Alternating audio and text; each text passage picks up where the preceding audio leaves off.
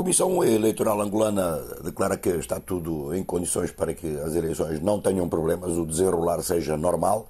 De facto, já é uma espécie de obrigação disso, porque o organismo eleitoral angolano tem bastante experiência na matéria, inclusive experiências negativas, que, portanto, servem muito para corrigir os erros.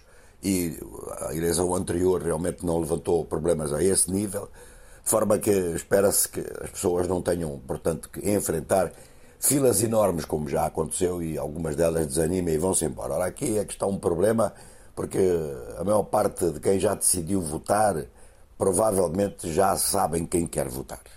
A questão, o que se continua a dizer, não só em Luanda, mas em algumas outras cidades de Angola, é quem é que vai realmente votar, qual será a taxa de participação. Este é um problema que existe em todos os países africanos e quando se atinge 60% já está bom. Mas não é só dos países africanos. Nos Estados Unidos a abstenção é algo histórico e na Europa, com muita frequência, nós vemos participações eleitorais, até em momentos importantes, abaixo dos 50%. De forma que Angola funciona também um pouco como laboratório para se verificar eh, até que ponto os angolanos continuam, em maioria, interessados no processo eleitoral. A propósito do processo eleitoral, Raila Odinga, o candidato que foi declarado vencido, nas eleições do Quênia, esteve esta manhã no Tribunal Supremo, teve pessoalmente com alguns dos seus partidários para entregar eh, o seu recurso contra o resultado. Ele diz que os resultados estão falsificados, que as contas foram mal feitas e tem apoio de uma parte da Comissão Eleitoral. É a terceira vez que Raila Odinga apresenta recurso contra resultados de eleições Desta vez, pela primeira vez, ele foi pessoalmente fazer esse trabalho e acompanhado de bastantes eh, dos seus eh, partidários.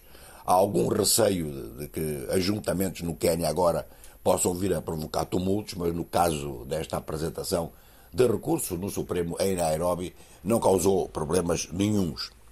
Há outros países eh, a nível do continente a preparar eleições, algumas no começo do próximo ano, é o caso do Benin, vai ter eleições legislativas em 8 de janeiro. Estas eleições começam agora a ser levadas a sério porque recentemente, e a propósito da visita de Emmanuel Macron à África do Oeste, o governo beninense libertou presos políticos e descomprimiu a situação.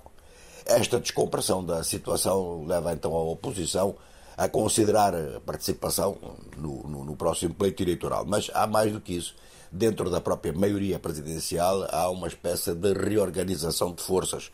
E o conhecido PRD, o Partido da Renovação Democrática, que apoia o presidente, decidiu fazer uma fusão com o Partido da União Progressista, que é o partido do próprio presidente. É uma aliança dentro da maioria presidencial. O novo nome será União Progressista Renovação. De maneira que é, é uma espécie de, de junção de forças políticas ligadas ao presidente, e isto, muita gente a dizer em Porto Novo e em Cotonou, que pode incitar a oposição a fazer algo semelhante.